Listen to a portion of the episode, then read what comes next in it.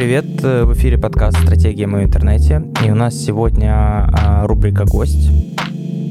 И у нас сегодня в гостях э, сооснователь агентства Digital Art и э, SEO э, группы оптовых магазинов. Интернет-магазинов. Интернет-магазинов. И да. оптовых продаж. И оптовых продаж. Только онлайн. Да. Юрий Палафиров. Да, всем привет. Рад всех видеть. Э, привет, Сергей. Привет, привет я Сережа. Это Дима. Дима наш PPC-специалист, а точнее еще руководитель отдела PPC. И я, Сережа, SEO-специалист э, компании, э, агентства Digital Art. Говорить мы сегодня будем о продажах со стороны э, владельца бизнеса. То есть у нас уже был выпуск, где мы говорили со стороны э, маркетингового агентства, mm-hmm. а сейчас мы будем говорить со стороны бизнеса и будем искать вот те же самые дырки, которые мы нашли там, в тех выпусках. Э, будем искать их со стороны уже непосредственно владельцев. Да, Э, есть вообще такая интересная тема. Вот э, куча у тебя есть, я думаю, отправок каждый день. Как это все автоматизировать? Мы сейчас будем говорить э, в рамках оптовой компании. Давай, давай начнем с оптовых. Ага. Как оптимизировать? Эм, Автоматизировать все это дело, потому что это да, да, я расскажу. Изначально, да, когда у тебя там появляется один, два, три заказа, то ты заказы принимаешь в Excel, ты заказы можешь собирать сам, а что, в принципе, я и делал. Ты их сам возишь на почту, отправляешь, сам забираешь деньги и т.д. и т.п. Но потом ты понимаешь, что твои ресурсы э, ограничиваются это временем, усталостью, да и плюс э, ты не, не будешь иметь время просто на развитие. И я потратил где-то порядка, ну, от 3 до 5 лет, наверное, э, оптимизацией программы 1С. Э, есть такая программа 1С, учет База и, данных, да. И торговля, да, а, которую я установил и э, понял, что ее можно и очень легко и нужно допиливать. То есть я нашел программиста, с которым мы работали преимущественно по вечерам, это было там пол седьмого, семь вечера, и пока задачи... Типичный вот, программист. Э, да, то есть э, э, раньше мы не работали, как сейчас. Вот смотри, есть ТЗ, задачу принял, посчитал, сделал. Раньше не так. Приезжает тебе программист в офис, садится рядышком с тобой. Ты говоришь, Саш, хочу вот эту вот хотелку, хочу вот так. Он говорит, хорошо, давай делать. И начинает делать. Вот так, вот так, супер, так, хочу и так. А если вот так?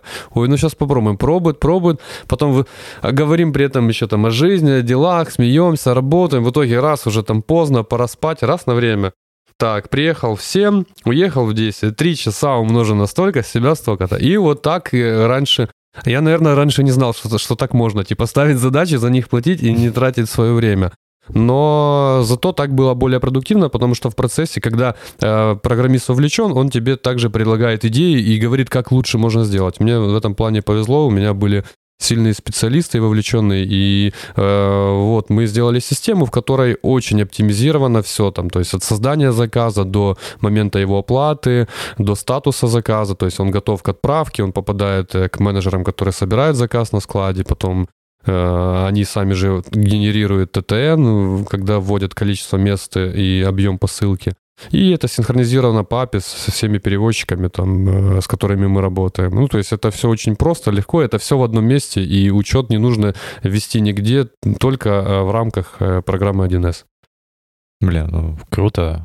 Сколько это у тебя еще раз ушло времени? Но вот в целом я около пяти лет пилил 1С, э, и сейчас э, уже больше допилят ее сотрудники под свои нужды.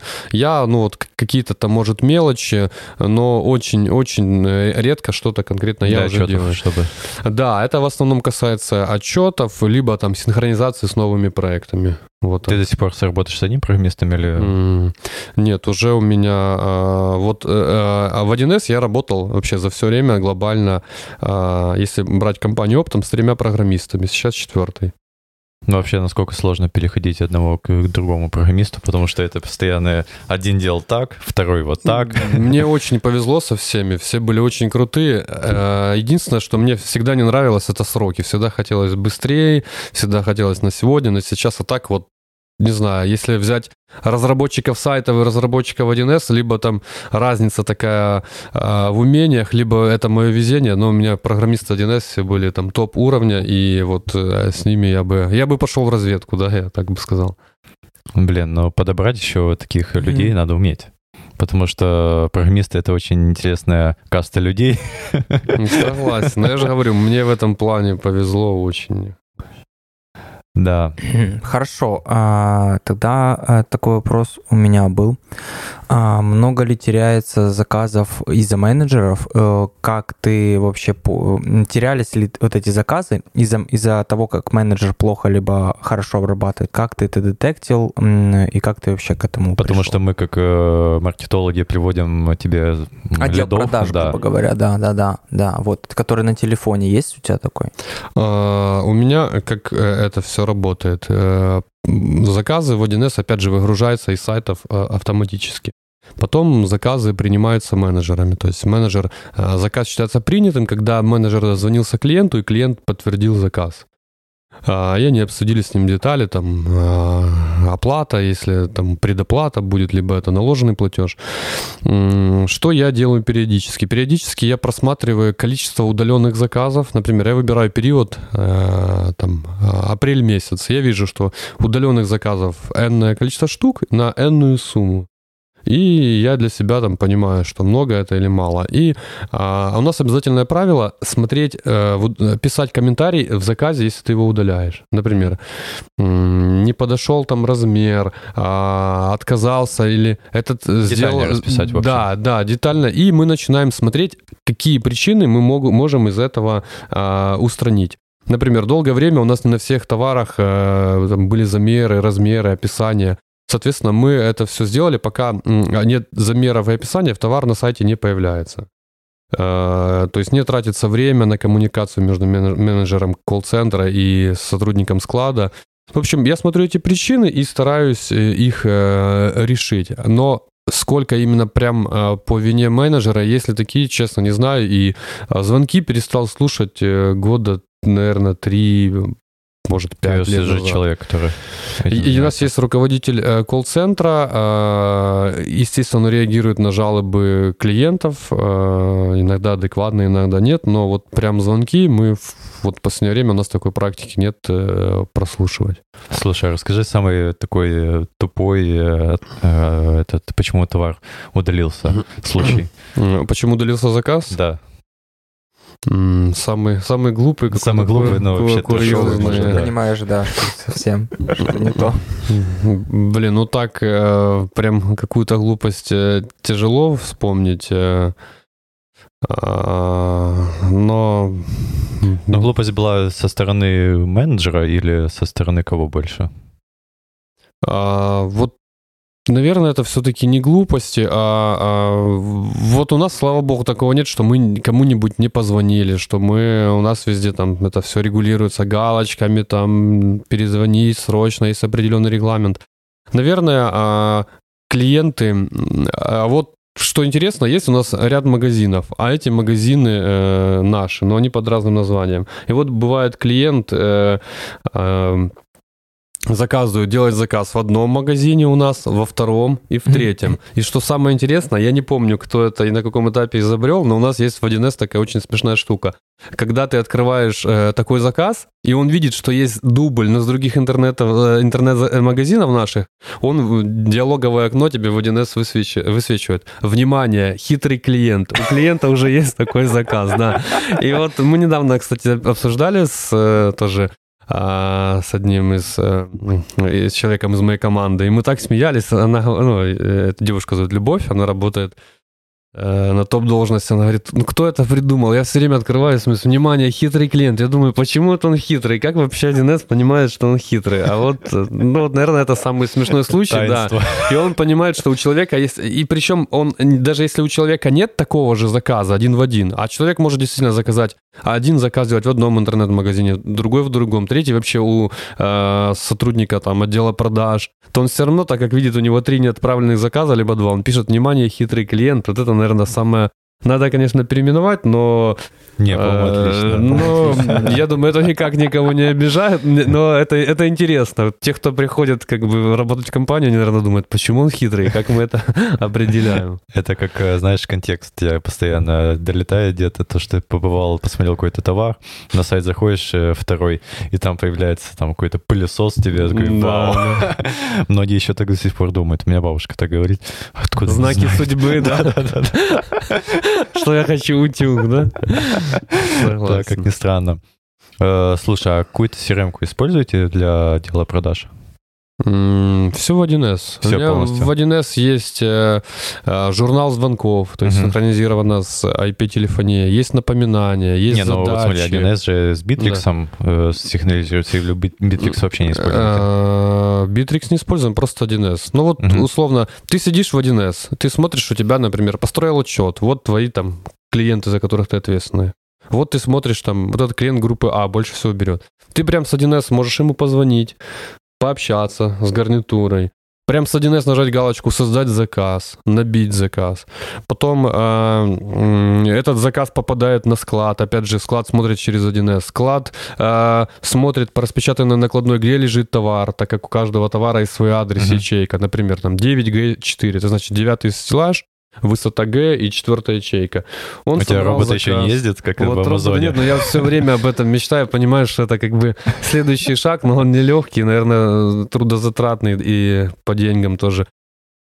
Собрал сотрудник склада, ввел количество мест, э, э, объем, все, поставил там галочку, убрал, вернее, галочку, сгенерировал СТТН, отправилась смс к клиенту и положил эту посылку для сотрудника, который отправляет э, заказы. Все. Вот Мгм. все в одной программе. Я просто не знаю, что еще необходимо. Слушай, мне вот всегда было интересно, если большой очень заказ, э, через что вы отправляете? Почтой тоже? Ам, Смотря что, если это торговая сеть, э, то, как правило, а, у них вообще свои требования. Вот я и с АТБ Маркет много работал, и сейчас работаю там с рядом крупных сетей, и у каждого свои требования. Это доставка на палетах. На палете, например, только один товар. То палета и товар промаркирован, простикирован. Есть определенные обозначения. А, как правило, для крупных грузов, даже для своего внутреннего перемещения, мы используем э, либо delivery. Почему delivery? Потому что на сегодняшний день это один из э, самых дешевых э, и надежных перевозчиков, если перевозить палета и больше. Э, но сейчас мы полностью перешли на догруз. Догруз это, например, машина из Днепропетровска привезла товар из, в Одессу, Мгм. вот ты заказал, заплатил там ему по полному тарифу, там 12 тысяч. Дальше он едет в Днепр домой пустой, и он еще там часть места э, загрузил у меня, я ему заплатил, часть места загрузил Дима, часть еще у кого-то, и он, чтобы не ехать Такси порожняком, да, он зарабатывает еще деньги. Не гони порожняк. Да, да. Донбасс порожняк не гонит, как Янукович говорил. Про Януковича сегодня не будем говорить. Да Можно. Я вообще Не, не хотелось бы, мало Не ли. видели новые этот, э, вернется. интервью у этого Черняка, э, сооснователя с этого э, какой-то мобильной компании, и там дядька... Киевстар? Э, Не, не Киевстар, помнишь, я тебе показывал Да-да-да. видео? Э, Чувак вообще тупо говорит, как Янукович, ну, это, скорее всего, больше донбасский, вот этот какой-то Да. говор, вот это... А если Черняк сказал, да, что похоже на Не, он они, наверное, вырезали это. Но я смотрю, такой, вау. Как ты пришел к тому, что тебе нужен э, интернет-подрядчик по продвижению твоих магазинов? А, Ну, у меня э, долгое время в штате работал эм, большой... У меня был большой штат людей, э, например, SEO-специалист, человек, который настраивал контекстную рекламу, таргета вообще тогда еще не было, а, контент-менеджеры, разработчик у меня был. И все эти ребята э, выросли в моей компании. Почему? Потому что они решали мои внутренние задачи, плюс э, поощрялось и им оплачивалось, э, кому в полной мере, кому 50 на 50 оплачивались их курсы. Кто-то даже обучался там у самых крутых ребят в Киеве, это через мои э, там связи, знакомства там в компании Светсофт. Кто-то обучался на других курсах, кого-то я привозил в Одессу, обучали здесь у ребят. И я потом понял, что, во-первых, у меня э, нет таких задач э, уже высоких, чтобы они дальше росли и развивались. И, соответственно, этот штат я не могу себе э, позволить содержать. Почему? Потому что ну, дешевле взять на аутсорсе SEO-специалиста, таргетолога, менеджера PPC, еще нужных тебе ребят, чем держать в штате действительно классных и крутых специалистов. Ну, первый э, минус это для меня по деньгам. А, второе это минус э, для этих ребят, потому что, ну, им, скажем так, скучно, мало работы, мало время, э, мало э, места для развития. Поэтому на каком-то этапе мы со многими из них разошлись, и от вот этой ситуации. И я понял, что а, либо мне а, нужен аутсорс, что я там делал периодично, либо мне нужна команда, которая будет выполнять эту задачу для меня и для других э, бизнесов. Вот так, наверное, родилась эта идея создать Digital Art. О, О интересно. Да, подошли как. То есть компания, которая будет делать твои проекты, но где специалисты могут развиваться и не будут скучать. Да, и у них будет, это будет как отдельная компания, то есть не внутри. Ну, э, я не могу, чтобы мне э, дать скажем так, им плацдарм для роста, э, я должен тогда заниматься и маркетингом, и я заниматься там развитием оптовой компании. Но это очень сложно. Соответственно, это должна быть э, две разные структуры, совсем разные. Вот, в принципе, все так, так и вышло. Слушай, ну а насколько должен быть собственник и маркетологом, и э, где CEO вообще своего бизнеса? Или он кто-то должен быть отдельно заниматься маркетингом, кто-то отдельно SEO, а ты как просто SEO. Точнее. Я не помню, а, кто сказал а, эту цитату, один из э, знаменитых э, людей, о том, что э, все ребята, которые с ним работали, никто не был э, слабее его, а все были, наоборот, сильнее его. И это мой именно талант, чтобы объединять этих людей и чтобы они работали со мной. Так вот, э, я не могу сказать, что я хороший или плохой маркетолог, но я могу сказать, что точно я не маркетолог там по крови, да, это тот, кто там креативит, придумывает. Я, если бы меня спросили, кто ты, наверное, я бы больше сказал, я предприниматель, я люблю предпринимать, то есть я люблю что-то создавать, и я люблю зарабатывать деньги. Поэтому э, я могу строить процессы, и я могу создавать команды. Вот, наверное, это моя ключевая компетенция, мой талант. Поэтому важно это, не важно. Наверное, это хорошо, когда... А, а, но часто это работают предприниматели. Кто-то круто создает продукт, а кто-то классно продает, да. И вот такой тандем. Поэтому я думаю, это может быть э, разное сочетание талантов, но в моем случае, наверное, я... Ну, не наверное, я точно в команде Digital Art, я точно не маркетолог, вот так. Ну, что не мешает команде Э, развиваться очень большими темпами благодаря там всей команде и моему партнеру. Угу.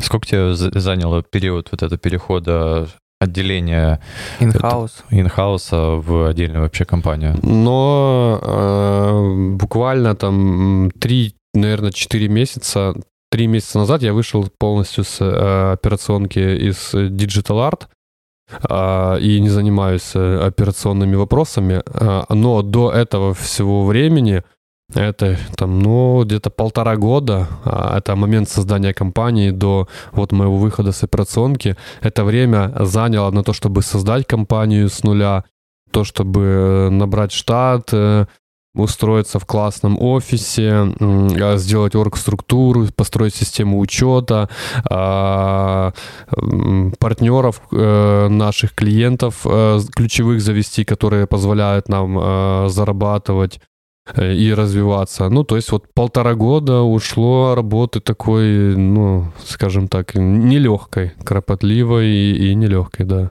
То есть у тебя была, грубо говоря, идея сначала, ты ее рассказал кому-то. Да. И оттуда уже вылилась э, вот эта крупная компания, относительно крупная. Э, да, но все это вот э, как звучит, э, есть начало, есть то, что мы имеем сейчас. А так был, понятно, такой путь, путь, который, в котором прогресс там виден только вот э, большими отрезками времени, времени если, если мерить, да.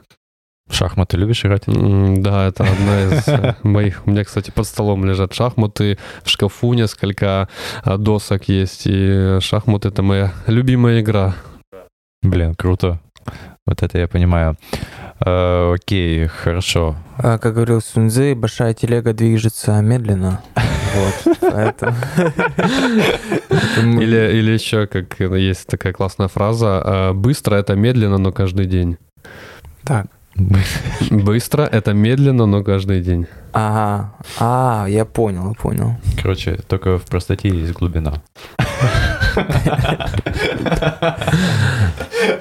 Полетели фразы к тебе. Хорошо, мы когда ехали с Сережей сюда, э, мы обсуждали, э, и Сережа сказал, что э, ты раньше был продажником, стартовал как продажник. Ты рассказывал. Где? О, вот, слушай дальше. Компания Укрфлекс — это э, Вначале, скажем так, была там моя учеба. На учебе я познакомился с, там, с рядом интересных людей. Э, в процессе там было общение, и в процессе общения э, скажем так, нашли общие темы, э, что вылилось в наше партнерство полноценное. То есть у меня была доля и часть этой компании, но по нашему там, договору я должен взять ее в операционное управление. И в этой компании я был ответственный за продажи, за маркетинг, за партнерство, э, э, за работу с поставщиками, но только с внутренними по Украине. А мой партнер был ответственный там за э, финансы, бух, учет, и там работа с органами и т.д. и т.п. То есть, но в этой компании я работал не продажником, я был совладельцем и я был э, операционным директором. Мы неправильно думали. Но и в этой компании и, э, э, продажами, э, признаюсь честно, э, как я занимался, я э, разбил э, Украину э, по регионам. Я каждому региону привязал менеджеров, ну, например, там Николаев, Одесса могло быть у одного менеджера. Почему так? Потому что если ему ехать в командировку, ну, ему нереально объездить э, там сегодня Харьков, да, Сумы, а потом, э, например, там, Тернополь, да. Ему ехать нужно в командировку 2-3 дня и работать, э, э, работать с клиентами. Поэтому, э, как я делал? Все ключевые клиенты, это клиенты группы А. Например, у нас было четкое понимание рынка, что э, на рынке есть, например, там 4000 клиентов, но 220 клиентов делают э, 70% оборота. Вот представьте. Вот эти 220 клиентов — это наши клиенты, все, это наша самая главная цель. Это самые сильные менеджеры должны работать с ними, и, соответственно, я тоже. Но как я работал? Например, э, я работал, соответственно, я жил в Днепре этот период, Днепр, Одесса, и в Одессе решил всех ключевых клиентов себе забрать. Менеджер по продажам Инна отвечала за Одессу Николаев. Мы садимся на машину с Инной, едем к клиентам. Я с клиентами провожу переговоры, все. И только стоит вопрос о товаре, а я, правда, вот до конца не изучил товар. Очень маленький период времени, я всего 7 месяцев был в этом проекте. Тут уже Инна, она полный мастер в этом, она все знает. Какие рукава, шланги, куда они идут, какое у них давление, какие спирали, из чего сделаны, какой ГОСТ. Ну, представьте, это целая, Команда. Это целая наука. Такая. И тут она уже дальше о продукте. И мы с ней в паре реально забрали почти там всех ключевых клиентов э, э на сотрудничество. Например, там Велос Агро в Одессе, это которые делают э, э, Э, сельхозтехнику, э, одни из крупных, там Червонозирка в Кировограде, которые делают э, тоже сельхозтехнику и продают ее как в Украину, так и продают на экспорт. Mm-hmm. Да, да. Поэтому, то есть моя компетенция была найти общий, общий язык с человеком. Например, я, я с тобой могу найти общий язык, нашел, супер, наверняка мы будем работать. Если не могу, потому что у тебя, не знаю, какие-то есть там другие интересы, еще что-то, что я не могу понять, я среди своих людей, знакомых, стараюсь найти, кто тебя знает, чтобы меня к тебе подвел. То есть я вот таким образом а, находил а, путь к человеку и с человеком э, честно договаривался. Ребят, ну вот что вам надо, почему работаете не с нами? Там цена, отсрочка, а, что для вас важно. И действительно, э, как правило, мы находили эти взаимные интересы. Отрабатывал возражения. Но даже даже вот больше пытался понять, что нужно человеку, и, и, и, дав, и давал ему это. То есть вот, вот такая у меня была там... Схема. А, да, да, да. Ты сейчас вообще не занимаешься поделом продаж, никак их не трогаешь? А, в компании Optum, да, да, да. И, ну, Optum, давай, да. Я сейчас контролирую только а, работу с ключевыми клиентами. Угу. И, и иногда на каких-то этапах я подключаюсь даже в переговорах с клиентами, либо с поставщиками. Окей, а слушай, а какие ты метрики отслеживаешь э, в компании? А, очень все меняется. А, очень все меняется. На сегодняшний день а, мы работаем не на количество, а на качество. То есть э, у нас сейчас в компании есть ключевые клиенты, э, которые дают нам э, ну, там, ключевую долю оборота. Я понимаю, что это может быть нехорошо, потому что большая зависимость от них. Но как практика показывает, если у нас где-то что-то, скажем так, э, уменьшается, то где-то что-то увеличивается. Поэтому э, я сейчас всю энергию, все силы и ресурсы направляю только на то, что нам дает самый большой результат. Вот есть топ-клиенты, и у них емкость, например, э, сотрудничество с нами реализовано там на 20%. Я стараюсь эту емкость увеличить до 100%. Угу. То есть не придумать велосипед, не идти э, другими путями. Ну и другие пути на самом деле сейчас э, очень непонятные, потому что действительно многие закрыты, Э, многие там торговые сети говорят, у нас работает только Днепропетровский регион, у этих работает только эти, этот регион. То есть а, много сейчас, где, а, скажем так, закрыты пути для сотрудничества. Окей, а поставки у тебя товаров э, идут из Китая чаще всего или нет? Нет, в большинстве случаев мы покупаем у прямых импортеров, у тех же китайцев, угу. у людей, которые сами заказывают с Китая. А, почему так? Потому что есть товар, мы его продали, заработали, нам не нужно вкладывать деньги, это первое, нам не нужно брать риски, что приедет растаможка и все остальное, и нам не нужно думать, продадим, не продадим. То есть мы продаем сейчас в большинстве случаев только то, что мы продали. То есть условно, ты мне предложил товар, да, угу. а я предложил тебе, ты сказал не надо. Завтра предложил мне другой товар, я тебе ты сказал надо. Все, я тебе его продаю, я выкупаю у Сергея. То есть э, Посредник а, Когда-то, да, у меня были большие остатки на складе, на складе, я от этого ушел. В общем, когда-то у меня был такой случай, а, я хотел начать новое а, дело, это возить товары из Европы, это есть такие сеть супермаркетов Lidl, и в них э, разные там товары, гаджеты, в общем, продается как все на вес. И там минимальная партия стоила, не помню, 10 или 15 или 20 тысяч евро. И э, на то время не было такой суммы, это было там несколько лет назад. И я так хожу по складу, так брожу между стеллажами, между товаром, вот так вот чешу, чешу голову, думаю, так, там возьму там денег, тут там то, все, думаю, же за деньги? Потом такой, раз, а вот же товар лежит, а этот товар лежит, это не деньги лежат, почему так? И я как-то пересмотрел отношение к закупкам. Э, во-первых, более тщательно стал выбирать товары и не брать товар в большом количестве к себе на склад. То есть он, по сути, не нужен. Зачем? Угу. Потому что это его сбывать, это... Да, Операционные да. расходы на содержание. Да, то есть ну, нужен ассортимент, э, нужно небольшое количество оперативной его, если что, докупать, а большие объемы нужно продавать только те, которые у тебя покупают. Угу. Все. Ну, понятно, что есть исключения, когда мы товар выкупаем в большом количестве, но это должна быть, типа, там, ну, очень сладкая цена, ну, там, не знаю, например, там чашка стоит, средняя цена ее там условно там 30 гривен, нам предложили по 5. И понятно, что ее надо забирать, пусть она даже реализуется за год, но мы заработаем там несколько иксов. Плюс еще 5 гривен эти останутся потом. Ну вот, вот, вот, ну типа такие предложения мы готовы, и мы их э, рассматриваем и выкупаем на склад. То есть тебе сейчас, э, грубо говоря, приходят э, какие-то приложения, ты рассматриваешь да. уже? Да, в первую очередь эти предложения отправляются нашим э, ключевым клиентам и рассматриваются нами как э, возможность выкупа на склад. Прикольно. Блин, ну это вообще не надо думать о таможне, вот этой все вещи. Но на самом деле да. А первое, э, когда ты покупаешь из Китая, самая первая проблема это то, чтобы тебе, чтобы тебе э, китаец положил то, что ты заказал. Вот Проследить ты хочешь полностью такую, всё. вот такую партию рубашек, да? Но ты сказал синий, да, цвет. Не факт, что тебе пришли синие. Фиолетовые Тебе пришли. пришли фиолетовые, тебе пришли, может быть, с каким-то запахом, может быть, э, ты сказал, что тебе надо такие размеры, тебе пришли там все большие или все маленькие. То есть, первое, что тебе положит китаец, это самое главное. Второе, перевести ему деньги. А, Третье, получить их здесь. За какой период оно приплывет? За два месяца, как все обещают, либо больше. Третье, растаможка. А если ты ждал растаможить, например, по такому тарифу, а когда оно приплыло, уже э, тариф стал другой. Вот во времен, кстати, я вспомнил Януковича еще раз, было такое, что э, в 3-4 раза увеличилась сумма. Вот ты рассчитывал товар, и люди оставляли контейнера в порту, не забирали, потому что им дешевле сейчас было на рынке купить этот товар, чем Нерентабельно растаможить, вообще. потому что есть старые запасы, да.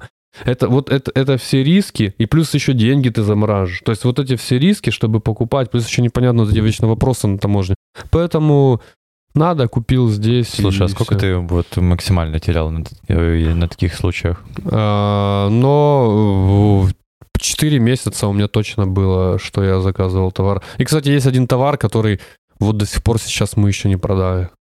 С тех времен? Да, да, и очень долго прод- мы Где-то либо там этот товар попал в уценку, где-то модели не актуальные, но да, кстати, вот я вспомнил, прям несколько позиций таких могу вспомнить. Блин, это... Одновременно хочется заниматься такими, Да, одновременно да, да. нет. Вот я просто сижу и слушаю и думаю, это же все надо держать на контроле и контролировать. Я думал, что это как-то чуть-чуть попроще. Не обязательно только тебе это держать. Да, для этого должен быть вообще, вот как э, вспомнил ту компанию Carflex, э, в которой, э, в которой был совладелец.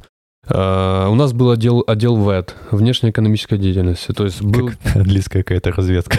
Да, и полностью человек был компетентный. А О чем он отвечал? Он отвечал, он вел переговоры с поставщиками, отправлял заказы поставщика, поставщикам, договаривался о способах отправки, например, контейнер, либо это если в Европу, это машинами. Э, Он в Украине, то есть логистика, и в Украине работа с брокерами, растаможка и доставка к нам на склад. То есть Мгм. все, вот был человек, который полностью профессионал делает свою работу, с которым мы только там должны там согласовать вот цену закупки и условия там, возможно, отсрочки, и когда это готово оттуда выехать, или сколько времени нужно на производство, чтобы теоретически понять, когда это будет у нас на склад. То есть, если заказываешь с Европы, то э, можно гораздо быстрее, там, до недели это все привезти при наличии товара э, у поставщиков. Да, вот с Европы это гораздо проще. С Европы сюда. Да, но это вывозится машинами и довольно-таки популярно, потому что э, есть э, сервисы тоже вот такие, как у нас в Украине, типа типу Dell, где можно найти догруз тоже машину из Европы там в Украину. Бизнес. Вернемся к вопросу. Перейдем к. Минималка. Да. Сам придумал? Название? Да. Концепция. А, рас- Расскажу. В общем, была когда-то на большой бизнес-конференции. Она называлась «От хорошего к великому». Была она во Львове. Чтобы вы понимали, тогда еще типа конференций таких, как сейчас, э, ну, не было. Ну, это типа а сейчас это модно, все ходят туда, заряжаются, там, слушают. Тогда это было скорее исключение. На ней выступал тогда Евгений Черняк. Наверное, одно из самых первых его было выступлений. Тогда выступал Владимир Поперечнюк, это собственник новой почты. А, Выступали там еще Игорь Мазепа и ряд известных предпринимателей. В общем, я не помню, что-то я там такое услышал. В общем, что я что я решил сделать? Типа есть у меня там а, основные интернет-магазины, Optom.od.ua, Optom.com.ua, и, и вот я не помню, что я услышал, что меня посподвигнуло, но, в общем, я после той конференции решил там создать еще 8 интернет-магазинов. И сделать их разные, с разным названием, с разной концепцией, например, а, с разным, э, на одном там один язык будет, там украинский, на другом русский, а разные регионы поставить. Тем самым я хотел как бы сделать э, искусственную конкуренцию. Например, человек находит товар, но м, этот товар он выбирает среди, например, там из 10 пусть там 5 попадут в э, выдачу среди 5 моих магазинов. И вот пусть он в 5... И что практика показывает, это и сработало, потому что иногда приходит в нескольких заказах, в нескольких магазинах, вернее, заказ от одного человека, да. Хитрого клиента. Да. Так, походу, не клиент хитрый, да, я хитрый, потому что я для клиента делаю как бы выбор, считай, без выбора. Ты давно в Одессе живешь? Но это я еще, кстати, не жил в Одессе, да. А, И в и в одесситов я слышал такое, что многие люди, когда уже достигают под потолка все оптимизации, например, в развитии, там вот все, поисковая выдача у него забита полностью, они делают себе, скажем так, сайты-аффилиаты, да. да, в которых они конкурируют сами с собой. Вот то ли я услышал в Одессе, там, но именно там я придумал такое решение, я сказал ребятам, так, ребят, нам надо придумать там 8 названий интернет-магазинов, чтобы были разные имя менеджеров, разные телефоны, разные регионы. И вот кто-то из них придумал, я не помню, минималка. И почему минималка? Потому что там у нас можно купить по оптовой цене а, а, не обязательно ростовку товара, а хоть одну единицу. Но условие, что минимальная сумма заказа 500 гривен. И так вот, э, и вот, вот родилась минималка. Наверное, потому что минимальные цены, вот такая аналогия. Слушай, у нас сейчас все движется к глобализации.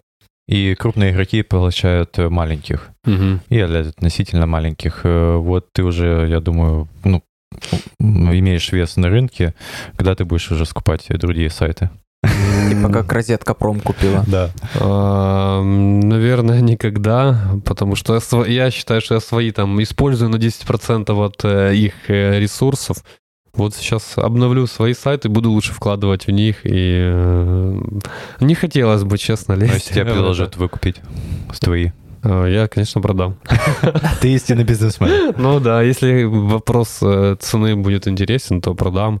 И э, как-то переквалифицируюсь, либо создам другой. Ну, просто смотря, что человека заинтересует. Если им нужен такой же магазин, я могу с командой Digital Art создать. Если им нужен база клиентов, тут, тут здесь вопрос как бы цены. Все, все, о, о всем можно поговорить.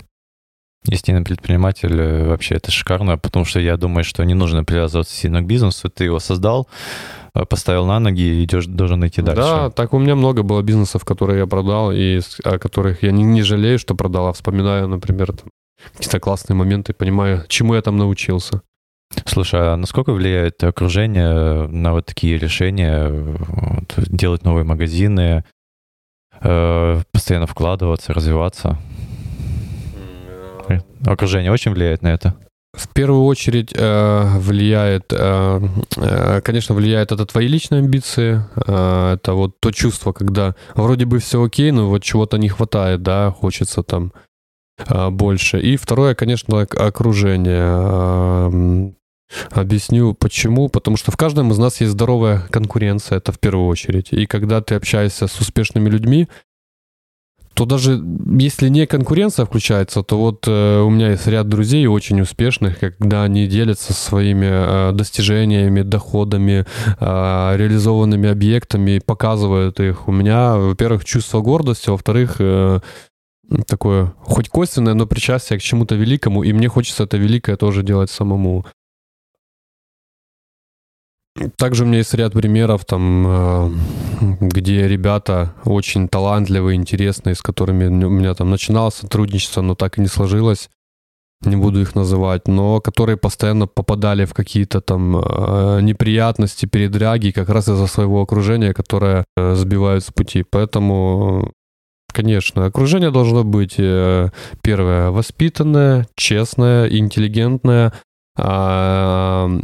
всесторонне развито, то есть э, это должно быть желание и спортом заниматься, и преуспеть в бизнесе, и личностно развиваться.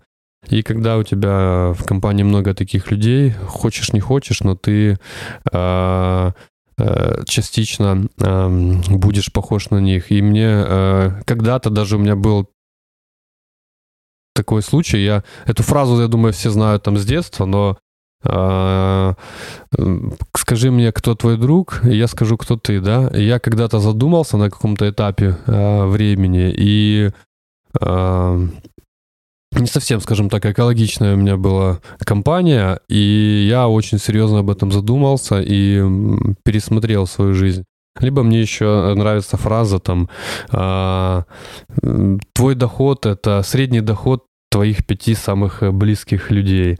Это вообще так интересно. И, и тут вообще ты можешь э, понимать, э, окей, даже если это личный эгоизм и меркантильность, но тоже классно. Но опять же, чтобы общаться с людьми, там, которые более высоком уровне, ты тоже должен быть им чем-то... И, и, и, да, и соответствовать. И, и, э, первое, ты должен хотеть э, соответствовать, то есть тянуться, и готов тянуться. Третье, должен быть интересен, то есть у вас должен быть все равно какой-то интерес. А, ну, либо же, как минимум, э, подкупает то, что ты хочешь чему-то научиться, это искренне, а не просто ты хочешь, вот я сейчас к нему приближусь, и я там буду зарабатывать не 20 тысяч гривен, например, а 100, потому что там он зарабатывает миллионы, как раз там средняя будет, да. То есть ты должен искренне хотеть чему-то, но должен быть запрос. Ну, как, как правило, э, самое главное — это твой запрос. Угу. Слушай, у нас э, постоянно какие-то есть, э, как в офисе мы работаем, выгорания, какие-то угу. такие мелочи, да, да, мы, мы короче, э, мы э, очень низко летаем, Сережа, по сравнению с тобой, но мы, не знаю, как Сережа, Сережа еще держится, но я постоянно на кипише, я вот такой на грани, нервничаю, все плохо, все очень плохо, а ты приходишь, у тебя, наверное, проблемы, ну, раз 7, если не 8 больше, чем у нас, и вопросы. Порядка выше. Да, да, да, и ты приходишь такой спокойный, все классно, но я, ясно, что опыт, но просто хочется понять, э, в чем секрет, как ты вот справляешься с этим всем но, мысленно. Э, лестно слышать, но мне кажется, это только со стороны. Лестно а, слышать? Да, что типа я, я там справляюсь э, с проблемами, все окей. А, ну, скажу так, э, во мне, наверное, два есть человека, э, которые, когда какой-то серьезный вопрос и, или даже назовем это проблема, то в первую очередь я всегда включаюсь и начинаю ее решать. То есть перед тем, как кипишевать и там опускать руки, я всегда все возможные способы переберу, чтобы ее решить. Вот все, все способы, чтобы решить. А, а если способов уже нет, то я всегда могу передоговориться. Условно, если у меня с тобой договоренности, я не могу их сегодня выполнить. А, как правило, я сделаю все, но я их выполню. Но если, окей, там что-то идет не так, это не критично, я всегда могу передоговориться. А, поэтому вот пройдя, знаешь, как одну задачу там а, от самой маленькой проблемы до той проблемы, которая у тебя была большая на сегодняшний день, а, ты понимаешь, что, например, у тебя сейчас сложный очень случай, и ты прям в нем варишься, ты прям в нем, вот знаешь, бывает такое, что ты ходишь, думаешь, ты вот накручиваешь. А, как правило, а, проблема гораздо меньше, чем, чем она у тебя в голове, чем вот это вот постоянное проигрывание, это крутится пластинка одно и то же. Я потом в какой-то момент э, вспоминаю, э, что у меня раньше были тоже серьезные вопросы, и я вспоминаю, что этот вопрос также остался в позади, как наверняка останется этот. И я понимаю, что, окей, этот вопрос, эта трудность мне дала, дана для того, чтобы я еще стал сильнее. Ну, то есть, представь, ты там, э, тебе нужно сейчас пробежать, э, ну, не знаю, там, 3 километра, если ты вообще не бегаешь. Это для тебя мега трудно и там, или там километр, и ты начнешь, и для тебя, я к тому, что каждый, каждый отрезок уже не будет проблематичный, когда ты это уже делал несколько раз, или делаешь постоянно.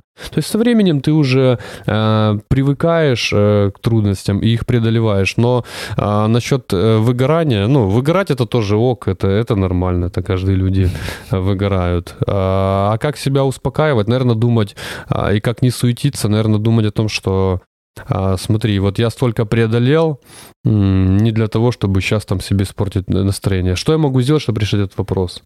Все попытаться сделать, потом, окей, я подумаю об этом завтра. И, и все, и вопрос, вопрос по-любому решится. То есть, ну, не бывает таких вопросов, которые не решаются. Угу. Слушай, у меня вот есть такой момент, э, мне иногда нужно э, чье-то мнение старшего человека такое мен, менторство, грубо говоря. Mm-hmm. Потому что, э, ну, как бы принять решение я могу, но есть вот это тоже колебание постоянно. И вот чтобы чуть больше удостовериться в своих mm-hmm. мыслях, мне нужен старший человек. Mm-hmm. Насколько тебе это тоже важно?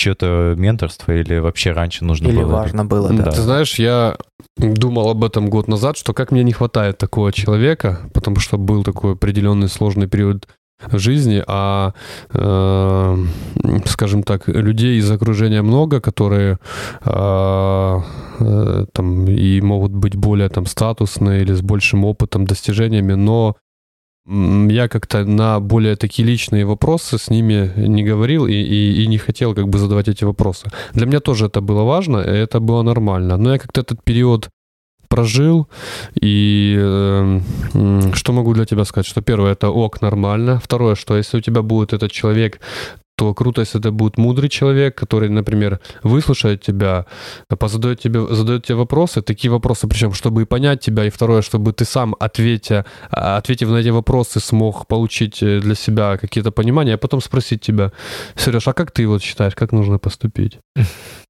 И ты, например, э, ответишь, он спросит, а почему? А вот что будет, если ты так поступишь и так? И ты вот в процессе, знаешь, как бы ты сам ответишь, но при этом как бы с такой уверенностью, скажем так, получишь какую-то поддержку, которая там со временем может для тебя ну, быть э, менее и менее значимой. Поэтому это, это окей и классно, если будет именно такой человек, который тебе вот правильно а, поможет, э, но ответишь ты на это сам. Угу. Дима, тебе не хватает менторства?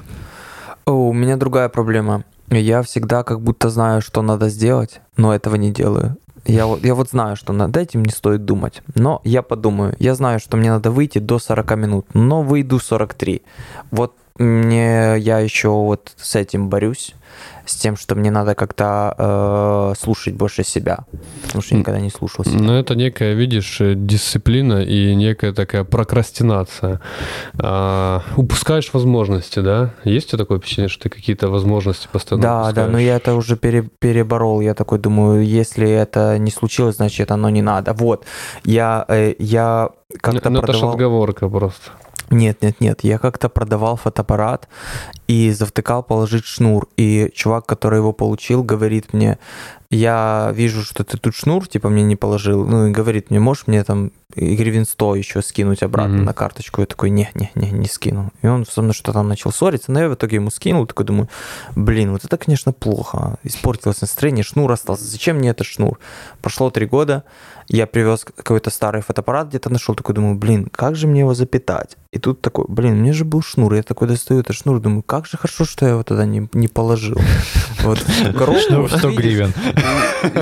Все, что не делается, я такой, мне это стрельнуло, все, что не делается, все делается к лучшему. Все, что я вот не успел сделать, все, все, не успел. Главное успеть что-то сейчас сделать. Но я не буду спорить, я чуть-чуть по-другому считаю. Просто скажу почему. Потому что даже сама фраза «все, что не делается», э, это, скажем так, ты э, думаешь, что не делается, а вот хорошо все, что делается. То есть, э, если ты что-то делаешь, то это приносит результат. Если ты не делаешь, то это тоже приносит результат, но Плохой. не всегда со зна- а скорее со знаком минус, понимаешь? Потому что действие приводит э, к плюсу, к какому к достижениям, а бездействие приводит, э, ну, это в редких случаях бездействие лучше там действия, но я думаю, да, там любое действие лучше любого, э, э, любое действие лучше там любого бездействия точно. Мгм. Слушай, а вот э, я думаю, что у тебя много занимает, занимало времени. Э, какие-то операционные дела, какие-то постоянно, постоянно решать вопросы. А семья? Как э, находить время на вот это? Как научить себя э, вот отделять и четко Ой, до какого-то времени я, до какого-то времени точно будет перекос. Мгм. А, знаешь, как говорят, лидер должен быть соизмерим во всех сферах, а там личностное развитие, Мгм. там, Все вот эти таблички. семья, работа, социальная сфера.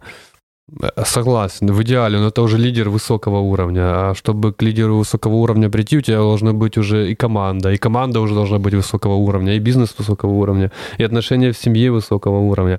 Поэтому я считаю, что на каком-то, на этапе развития у тебя точно будет перекос.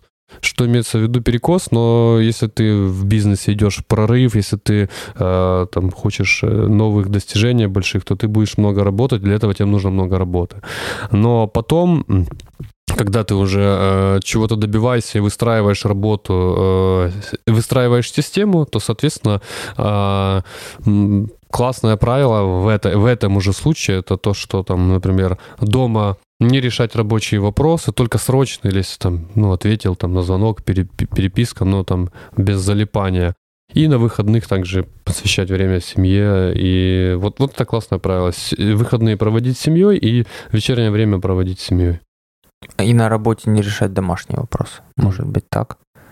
Ну, как правило, я не знаю, у меня там редко такое появляется, что там на работе. Если есть там пять минут что-то заказать, подумать о чем-то, то это, не, не- не проблема. Я вообще знаешь, как э, считаю, что вообще главное, чтобы не было категоричности. Когда у человека вот категорично что-то нет, и все, или только это, это вот это, мне кажется, хуже всего. Радикализм, да, такой? Да, вот, вот все, я так сказал, так и будет, я так решил, я так, только так, я живу по этим правилам. Вот, вот не, знаешь, там, я на работе не делаю то, дома не делаю, все, вот мне, вот мне позвонили, сейчас не рабочее время, я не, воз, не, не возьму трубку, а это тебе там случай, там заказ пришел, либо там давай там встретимся, есть важные, там есть хорошие возможности. Да, вот понимаешь, то есть какие-то должны быть правила, но тем не менее ты всегда их можешь э, Ты должен обойти. быть, э, грубо говоря, как вода. Гибкий, да. И постоянно возвращаться в тот же да. Э, состояние. Слушай, а насколько вторая половина важна, чтобы она была такая же сильная в, в своих делах? Но э, мне кажется, э, важно только два момента в отношениях. Ну, может быть, больше, но вот такие как... Это первое, это ваша, а, э, ваш коннект, чтобы вы коннектились, и вам было вдвоем комфортно, чтобы вам было рядом комфортно, да, и чтобы никто не тянул одеяло на себя, и каждый уважал друг друга, его интересы и его пространство. И следующее, что важно, это э, не обязательно, чтобы вторая половина была мега успешна или такая же, как ты, или там э, не ниже тебя, только вровень. Э, важно, чтобы вторая половина была чем-то занята, увлечена. Вот когда у второй половины есть э, увлечение, и когда она занимается э, тем, что ей нравится, она в своем проекте, тогда это будет две рядом личности, которые развиваются, к чему-то стремятся, и которым всегда будет интересно. Э, у которых не будет точно такого, что а, а, один человек там в работе в проекте, а второй человек, а, например, не в проекте, и он целый день ждет, когда его вторая половина придет домой, и когда вторая половина приходит домой, то начинается, а там все его расспросы, запросы, а я скучала, а что ты не так больше скучал, как я, ну это, это, ну то есть, когда у человека на первом месте, скажем так, другой человек, это, mm-hmm. это неправильно, то есть на первом месте у человека кто должен быть, это, это, это, это он. вот семь навыков высокоэффективных людей, там вот примерно было, то, что да. если ты фокусируешься на чем-то одном, то это не сильно хорошо. Вот там есть отличный пример, рассказывался про, э, когда ты на второй половине, э, вот это, как mm-hmm. ты рассказывал, или сфокусируешься только на работе, ну, начинается тоже трэш. У тебя должно быть э, какое-то основное, э, грубо говоря, направление и параллельно еще несколько развивающихся. Поэтому будь в балансе. Да, да, это, это важно. Важно, чтобы было у каждого человека свои увлечения, свое стремление. Вот, вот это мега важно. У нас, у меня точно, у тебя не знаю, часто бывает такое, что беспрерывный поток мыслей в голове. И я заметил, что у меня за день, к примеру, есть э, часов 5 рабочих вот таких э, мысленной активности, когда я могу что-то решить. Угу, а вот после, после 5 часов у меня уже наступает такое, что я говорю с клиентами и уже ну, не знаю, что им сказать. Вот. Я понял, что чем больше я думаю с утра о чем-то, тем больше это меня выматывает, энергии у меня тянет. И я потом начал практиковать такую штуку, я три месяца уже это делаю, я хожу на работу, и в это время, э, когда иду на работу, иду порядка 20 минут, ничего не думаю, вообще ничего не думаю. И стараюсь первых три часа вообще тоже на работе ничего не думать. Э, вот, хотел спросить у тебя, стараешься ты э, ли ты вообще ни о чем не думать? Но... Грубо говоря, отдохнуть просто мыслями, разгрузиться и да, не разряжать свою ментальную батарейку. А, скажу так, у меня тоже бывает, там, что в конце дня уже энергии меньше и там мозговая деятельность. Я думаю, что в этом случае не, не то, чтобы не думать тебе поможет, и мне, вот что я просто хочу, вот как я вам уже до этого рассказал, разобрал все свои добавки, хочу все-таки какие-то попить добавки, которые помогают работе мозга.